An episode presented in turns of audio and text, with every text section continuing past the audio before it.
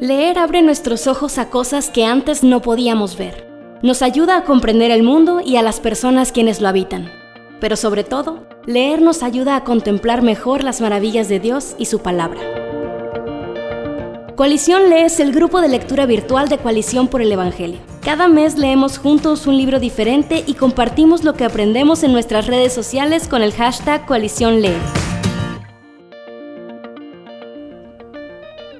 Hola a todos, si te encantan los libros o si quieres empezar a disfrutar de ellos, estás en el lugar correcto. Soy Ana Ávila, editora en Coalición por el Evangelio. Y yo soy Fabio Rossi, coordinador de operaciones en Coalición por el Evangelio.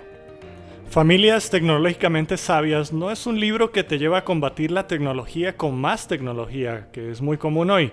Encontramos filtros de internet, límites de pantalla y tantas aplicaciones, pero aquí lo que hace el autor es llevarnos a desarrollar el carácter, la sabiduría y el valor en vez de aceptar la promesa de que la tecnología nos da una gratificación fácil e inmediata. Con base en una investigación original, Andy Crouch nos muestra que a las familias les está costando manejar las nuevas realidades que presenta la tecnología y nos lleva más allá de las típicas preguntas qué, dónde y cuándo para mostrarnos que en un mundo lleno de dispositivos sí existe la opción de escoger una vida mejor de la que nosotros imaginamos y Andy Crouch pues tiene un largo recorrido para escribir acerca de esto. Ana, ¿por qué no nos cuentas un poquito más del autor? Voy a leer un poco de la biografía de Andy. La pueden encontrar completa en su sitio web andyyoungcrouch.com. Dice así. Andy Crouch es socio de Teología y Cultura en Praxis, una organización que funciona como motor creativo para el espíritu empresarial redentor. Andy es miembro de las juntas directivas del Seminario Teológico Fuller y del Consejo para Colegios y Universidades Cristianas. Durante más de 10 años fue editor y productor en Christianity Today e incluso se desempeñó como editor ejecutivo de 2012 a 2016. Él es autor de varios libros, entre ellos Familias Tecnológicamente Sabias. Fabio, ¿por qué no compartes con nosotros tus primeras impresiones del libro? Pues sabes que me pareció que es un libro no solo necesario y útil para nuestros días que están tan saturados de tecnología, sino que al mismo tiempo es un libro muy práctico, muy actual, es súper fácil de leer y algo que me gustó muchísimo fue la honestidad del autor. Cada vez que él cerraba un capítulo lo hacía con transparencia, evaluando a él mismo y evaluando a su familia sobre las cosas que que no habían logrado poner en práctica de sus propios consejos. Y menciono esto porque al leerlo quizás muchos de nosotros podríamos sentirnos ilusionados pero al mismo tiempo derrotados porque algunas de las propuestas y los consejos que él da podrían parecer inalcanzables para algunos de nosotros. Sin embargo, es refrescante cuando te encuentras con un autor que habla no solo de lo bueno, de lo que deberías hacer, sino también de lo difícil que es y de lo complejo que resulta incluso para él mismo como autor del libro tratar de poner en práctica sus propios consejos. Así que me pareció muy interesante esa parte. ¿Tú qué, qué viste? Sí, el libro, para los que no lo han leído, básicamente está estructurado con 10 compromisos, los compromisos de una familia tecnológicamente sabia, en los que Andy Crouch comparte las prácticas que a lo largo de los años su familia ha desarrollado para cultivar, como decías antes, el carácter. No se enfoca tanto en cosas que tienes que hacer, cosas que no tienes que hacer, sino en propiciar eh, que tu hogar sea ese ambiente en el que las familias eh, pueden desarrollarse a la imagen de Dios, de hecho. Entonces, eso me gustó mucho que, que, que no se trata de, de, qué hacer o qué no hacer, de reglas aunque ya están los 10 compromisos, pero no es el enfoque principal y eso lo vamos a ver un poquito más adelante en la entrevista con el autor. Em, quiero compartir también algunas de mis frases favoritas, después me compartes las tuyas también. Una de mis frases favoritas se encuentra en la página 57 y voy a hacer trampa porque es una frase que está en la página 57 y luego otro pedacito de que está en la página 70 un poquito más adelante, pero van juntas y dice así, la familia existe para formar personas. La tecnología solo es buena si puede ayudarnos a convertirnos en las personas que fuimos diseñados para hacer. Y ese es como que mm. el ancla de todo el libro, lo que tenemos que estar recordando una y otra vez, que esto no se trata de, de que la tecnología es mala o de que eh, dejemos no, nomás estar en tanto tiempo en el celular y ya, sino que haya un propósito detrás de lo que estamos haciendo, que haya un propósito detrás de cómo usamos y cómo dejamos de usar la tecnología. Y al final de cuentas ese propósito es ser formados eh, a la imagen de Dios, porque eso fuimos diseñados para hacer, fuimos diseñados para reflejar al Señor en esta tierra. Entonces tenemos que aprender a usar la tecnología para cumplir ese propósito. Y la familia, en nuestros hogares, es el lugar principal donde eso va a suceder. Y eso resonó mucho conmigo porque me hace pensar ahora en mi hogar como un centro de comando, algo así para mm. mi familia, o sea, en el que vamos a prepararnos y ser formados todos juntos para poder salir al mundo y ser luz allá en el mundo. Pero a veces pensamos en la casa como ese lugar al que llegas, te quitas los zapatos y te tiras en la cama y a relajarte y ver televisión porque vienes súper cansado. Pero si cambiamos ese enfoque y vemos que el, hogar debe ser ese lugar en el que somos transformados, vamos a, vamos a necesitar cambiar muchas cosas de las que hacemos en nuestra casa. Y, y tiene que ser algo intencional, Así es. porque no sucede por naturaleza nunca lo vamos a elegir, creo yo. Y es precisamente una de las frases que a mí me, me gustó, está en la página 32 y eh, dice, si queremos una vida mejor, tanto para nosotros como para nuestras familias, debemos elegirla. Y la mejor forma de hacerlo es darnos pequeños empujones y disciplinarnos a nosotros mismos hacia el tipo de vida que realmente queremos. Y es un poco lo que tú estás hablando. Una familia tecnológicamente sabia no nace solo porque sí. sí. Es algo que nosotros tenemos que elegir y me gustó esa frase porque nos recuerda que esto se, se trata de decisiones puntuales, pasos pequeños que debemos dar para avanzar hacia esa meta. Sí, hablando de tomar decisiones, obviamente es súper importante no solo leer el libro, sino poner en práctica lo que aprendemos. Y a lo mejor cuando leemos un libro como este, que habla de algo tan prevalente como la tecnología, eh, pensamos que tenemos que hacer un montón de cambios y, nos abrumamos demasiado. Eh, pero por eso me gusta mucho la frase de la página 90, porque Crouch dice muy claramente, dice, si solo haces una cosa después de leer este libro, te pido que sea esto. Encuentra la habitación donde tu familia pasa la mayor parte del tiempo y elimina sin piedad las cosas que necesitan poca participación y que no los hacen crecer. Mueve la televisión a un lugar menos céntrico e idealmente menos cómodo y empieza a llenar el espacio que ha quedado libre con oportunidades para desarrollar la creatividad, las habilidades, la belleza, y el riesgo. me encanta, me encanta pensar en qué sucedería si nuestras casas hiciéramos mm. esto, si, si tuviéramos un espacio en el que pudiéramos estar juntos y hacer música o hacer cosas creativas o sentarnos juntos a platicar, sentarnos juntos a leer, cocinar, no sé, eh, porque a veces pensamos que como siempre hemos vivido, como vivieron nuestros papás, así tiene que ser, pero nuestro hogar podemos nosotros ponerlo, o sea, no tiene que, porque todo el mundo tiene una tele en la sala, no tenemos nosotros también que tener una tele en la mm, sala, me explico, mm. podemos crear ese espacio en el que realmente podamos ser Entonces, me gusta esa idea de que, bueno, no te sientas abrumado, sino haz solo esto. Cambia el espacio en el que vives, este, tu, tu sala y, y trata de hacerlo lo más que puedas para dejar de consumir y empezar a crear. Y otro de esos retos pequeños, pasos pequeños pero muy prácticos que da el autor en el libro. Lo encontramos en la página 98 y fue esta frase que me gustó. Y él dice, estírate, dúchate, abre la ventana por unos instantes, respira el aire matutino, por húmedo y gélido que sea. Hazte un café o té y espera mientras se hace. Deja que tus dispositivos descansen un minuto más en sus camas. Practica el respiro agradecido de que alguien que durmió y se despertó y recibió el regalo de un nuevo día. Y creo que es algo que nos, que nos falta a muchos de nosotros porque realmente él lo habla en el libro y hay estadísticas de cuántos de nosotros dormimos con el teléfono a la par de la cama. Entonces dormimos y lo último que vemos es el teléfono, despertamos y lo primero que vemos es el teléfono y esto es como un recordatorio. No, no, no tiene que comenzar tu día así. Hay, hay tantas cosas diferentes, comenzando por disfrutar como él dice, estirarte, ducharte, disfrutar del aroma del café en la mañana y hacer otras cosas que no tienen que ver con nuestra adicción a la tecnología o al trabajo y todo lo que conecta a la tecnología, sino que me gusta un reto como este que nos ayuda y nos anima a disfrutar la vida y las bendiciones que Dios nos ha dado. Así que, ¿qué piensas tú, Ana, de este libro? Eh, ¿A quién le podría interesar? ¿Quiénes eh, podrían tomar una mayor ventaja de esta lectura?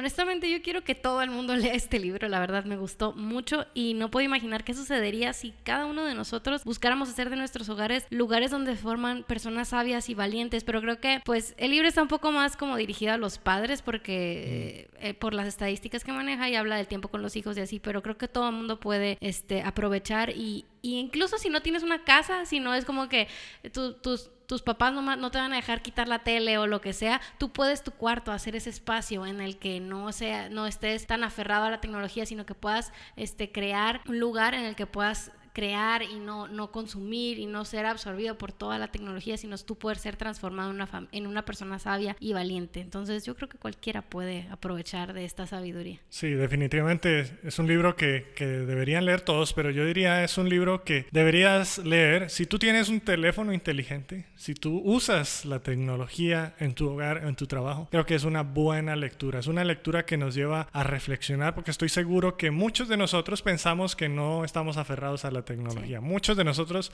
creemos que no somos adictos a la tecnología y, no nos vamos a dar cuenta hasta que no hacemos un alto y meditamos en cuánto nos consume y hasta qué punto hemos llegado sin darnos cuenta. Y eso es lo que logra este libro. Nos lleva a considerar aquellas cosas en las que nosotros no hemos tenido tiempo para pensar, no nos hemos detenido para percibir los efectos de la tecnología en nuestra propia vida, en la vida de nuestra familia. Y creo que es un, un buen reto, algo que me hizo meditar a mí porque yo hace algún tiempo pasé 40 días sin mi teléfono inteligente. Y después fue después de leer un libro acerca de tecnología que hice el reto y dije, voy a pasar 40 días sin, sin mi teléfono inteligente. Y la verdad es que me di cuenta de, hasta ese momento que lo probé, me di cuenta de cuán aferrado estaba yo a tantas cosas. Y entonces por eso digo, es una buena lectura porque va a abrir tus ojos quizás a cosas que no habías percibido en tu propia vida. Y algo especial de Coalición Lee es que no solo leemos juntos, pero también compartimos lo que estamos aprendiendo juntos. Y en el grupo de lectura de Facebook algunos han compartido, ante, han reaccionado a la pregunta de Ana cuando dijo, ¿han hecho algún cambio en su uso de la tecnología gracias a este libro del mes? Y las respuestas pues no esperaron mucho y algunos compartieron la experiencia que han tenido. Zulma Gómez dice que movió de la pantalla principal del móvil eh, las aplicaciones de mayor distracción como Facebook, Instagram y WhatsApp y las puso en modo silencioso o apagado y cerró su cuenta de Facebook por más de una semana. Y entonces dice ella que para ella fue como un detox, una desintoxicación de la tecnología. Eh, hay otros que han compartido, como Mario Muñoz dice que hace tres semanas eliminó el Facebook de su teléfono y apagó todas las notificaciones emergentes para saber, y, dice él, como resultado de eso mi concentración mejoró y mi atención a las cosas presentes también. Así que creo que el valor de una lectura como esta, sobre todo pienso yo de un libro como este, porque algunos libros quizás son más teóricos o más eh, teológicos y tienen ciertos conceptos que no termina uno de aterrizarlos, pero este libro, entre las estadísticas y la experiencia del autor, nos da pasos tan prácticos que nos anima mucho leer que los están poniendo en práctica.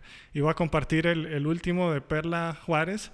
Ella dice que cada vez que se toma un receso de diferentes dispositivos, que toman mucho de su tiempo, siempre ha sido temporal, pero el libro le está ayudando a ver una foto mayor y crear hábitos en vez de cortar la tecnología de una manera eh, radical o por, por porciones y lo está viendo como algo más integral para su vida. Así que creo que eso es algo muy importante. Eso es súper importante. Yo estaba pensando acerca de eso también, porque me lo imagino como, imagínate este, si dijeras, voy a dejar de comer comida chatarra y comer sano esta semana, es mi detox de comida, pero toda, toda la demás semanas del año estás comiendo basura, no te estás ejercitando, entonces no, no tienes esos buenos hábitos y esa semana no va a hacer nada por ti. A lo mejor esa semana te sientes súper bien, pero después vuelves a los malos hábitos, entonces es mucho mejor crear esos espacios y esas disciplinas personales para que toda tu vida tengas una relación sana con Sí, más que, un ayuno de tecnología, como le podríamos llamar, quizás es nuevos hábitos de vida que te llevan hacia algo mucho mejor y más duradero. Así es.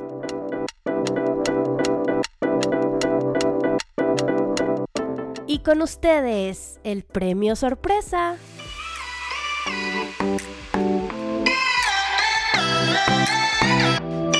Tenemos una copia digital del libro Familias Tecnológicamente Sabias y se la va a llevar la persona que nos diga qué libro de Andy Crouch, además de Familias Tecnológicamente Sabias, hemos reseñado en coalición. Les voy a dar una pista. El autor de la reseña es Cole Brown.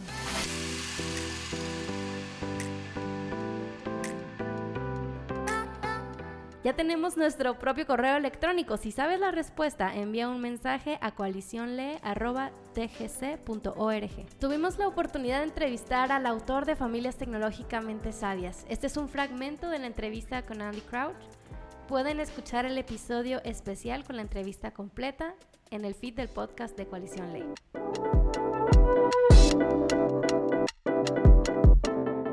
Los 10 compromisos de las familias tecnológicamente sabias, ¿cuál diría que fue el más difícil de mantener para usted?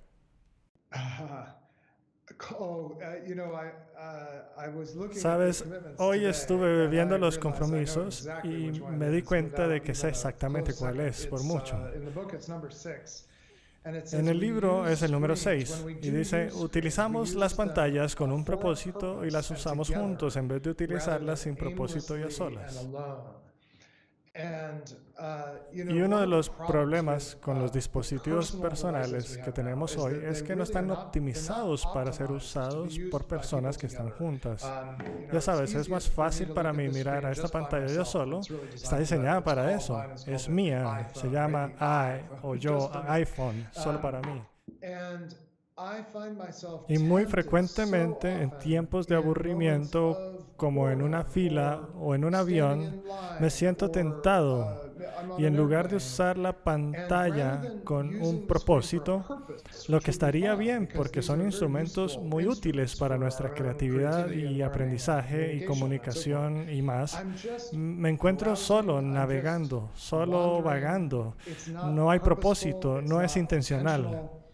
Um, Esta es una batalla continua en la que no soy muy bueno. Hoy estaba en el metro, estoy en la ciudad de Nueva York, donde trabajo, um, y sabes, el metro es un lugar muy aburrido. Y en mi mochila tenía un libro, un libro real y una tableta y sentí esta increíble tentación de sacar la tableta y empezar a navegar sin siquiera saber qué estaba haciendo. En lugar de eso, hoy decidí sacar el libro y fue mucho mejor leer el libro con intencionalidad que, que simplemente ver qué hay en las redes sociales o lo que sea. Pero mantener esto como un compromiso constante es bastante difícil.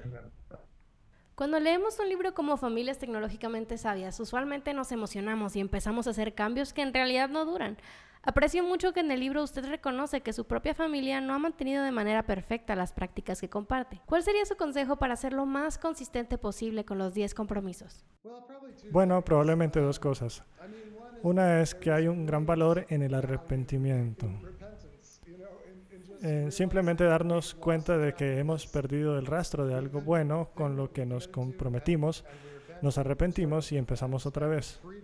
Y la libertad de la vida cristiana de no sentirnos demasiado abrumados por la culpa cuando fallamos en vivir a la altura de nuestras aspiraciones para nuestras vidas, nuestra paternidad, nuestras relaciones, eso es realmente liberador. Eso es algo que todos tienen que hacer.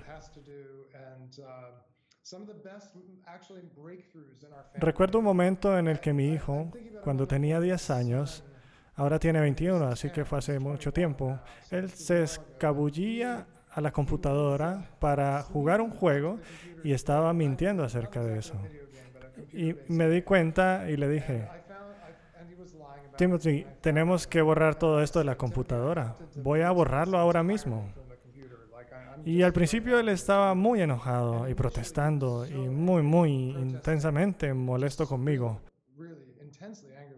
Conforme escribí los comandos para borrar este programa, su expresión cambió completamente de frustración y enojo a un sentido de alivio, porque tratar de mantener este secreto había sido una carga terrible y él estaba un poco adicto dependiente del juego y la libertad de haber sido atrapado y de ser capaz de arrepentirse y saber que yo lo iba a ayudar a tomar decisiones diferentes fue realmente liberadora. Así que la vida está llena de arrepentimiento. Eso es probablemente lo principal. Lo segundo es que realmente no quiero que las personas piensen acerca de este libro como una lista de cosas que tienen que hacer.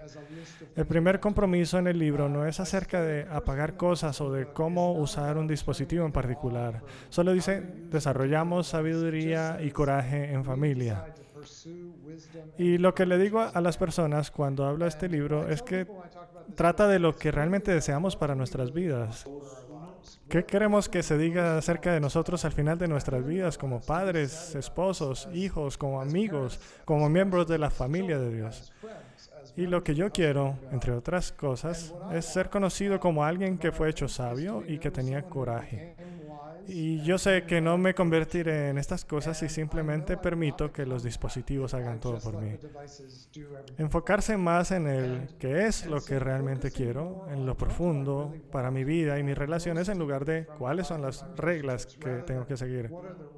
Creo que es un abordaje más basado en el Evangelio. Es una buena nueva de que si deseas lo que Dios desea, en realidad puedes tener lo que deseas. En un sentido, Dios hará posible que tengamos lo que jamás hubiéramos podido tener por nosotros mismos. Nosotros nunca podríamos obedecer suficientes reglas para obtener lo que queremos, pero Dios en realidad está obrando estas cosas en nosotros conforme construimos estas disciplinas en nuestras vidas.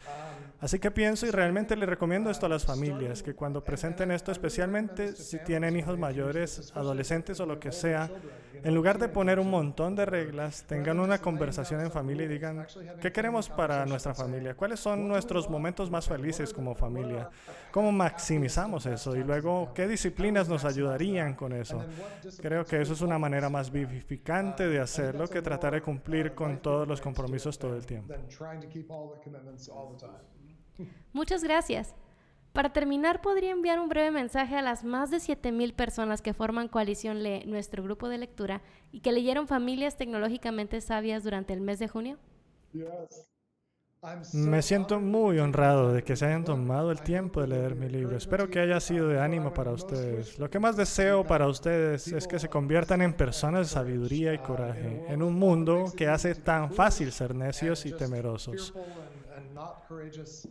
Oro por sabiduría y coraje para ustedes en la fuerza del conocimiento de Jesucristo, quien es la sabiduría de Dios y fue el hombre más valeroso que jamás vivió. Muchas gracias por ser parte de la lectura conjunta de este libro.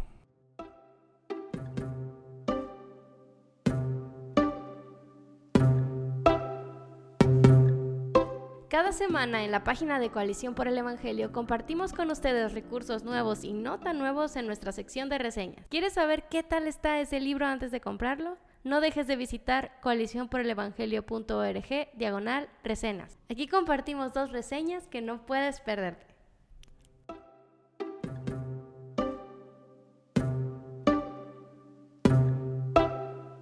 Soltero por ahora, de Marshall Segal. ¿Qué es lo primero que sucede cuando una persona soltera en medio de un grupo de amigos casados o con novia? Bueno, de inmediato surge una lluvia de chistes y de ideas sobre cómo podemos emparejar a este pobre ser humano que anda solitario por el mundo. Todos sabemos o hemos escuchado que la soltería, en términos generales, no es muy bien vista en nuestra sociedad. Pero, ¿qué dice la Biblia al respecto? Ahí es donde el autor de este libro ofrece un excelente fundamento bíblico que nos permite observar la soltería bajo el lente del Evangelio y al mismo tiempo nos ayuda a entender el noviazgo, tan anhelado por muchos solteros, pero a la luz de la gloria de Dios. Así que aquí encontrarás perlas preciosas del diseño de Dios para la soltería y el noviazgo que te permitirán vivir cada una de estas etapas de acuerdo a sus propósitos y no de acuerdo a nuestros intereses egoístas y distorsionados.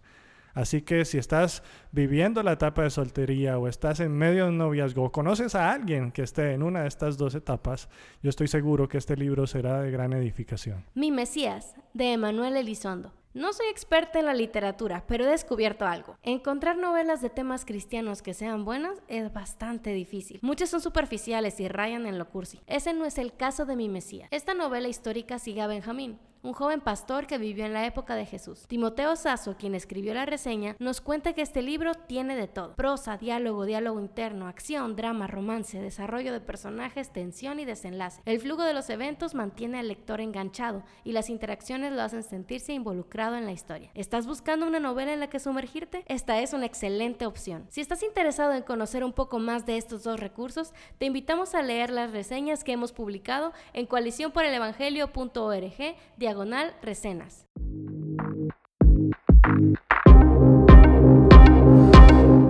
Hay libros que se siguen escribiendo y seguramente muchos de estos te van a interesar, así que este segmento es para compartirte las obras que el Señor está moviendo a nuestros autores a escribir y que serán próximamente publicadas.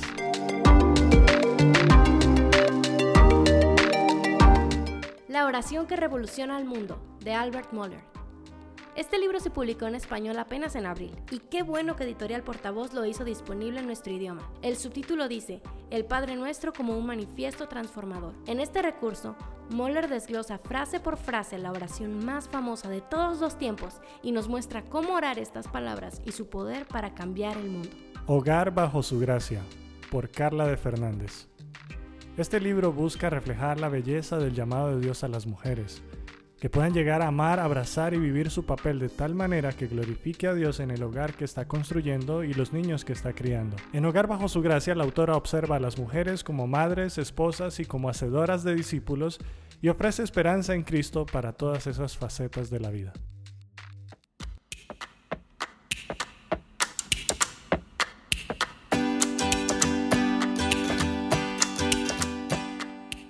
Si estás luchando por cultivar un hábito de lectura, nosotros queremos ayudarte. El consejo de hoy.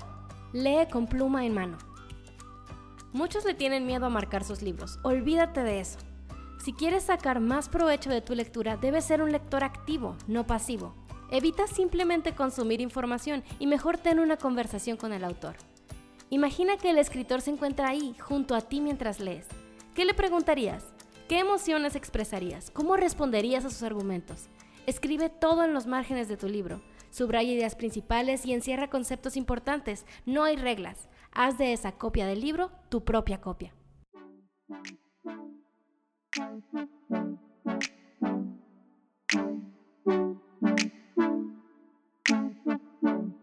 Gracias Ana por tu consejo y gracias a cada uno de ustedes por acompañarnos en este programa. Hemos llegado al final y queremos contarles que durante julio estaremos leyendo juntos Todos somos teólogos de RC's Pro. Pero también, antes de terminar, queremos contarles quiénes son los ganadores de una copia de nuestra lectura del mes. Rebeca Abarca, Jair Herrera, Zulma L. Gómez. Si quieres ganar una copia de nuestras lecturas del mes, participa en nuestro grupo de Facebook comentando y compartiendo frases de los autores y de tus propias reflexiones. Los esperamos a la próxima.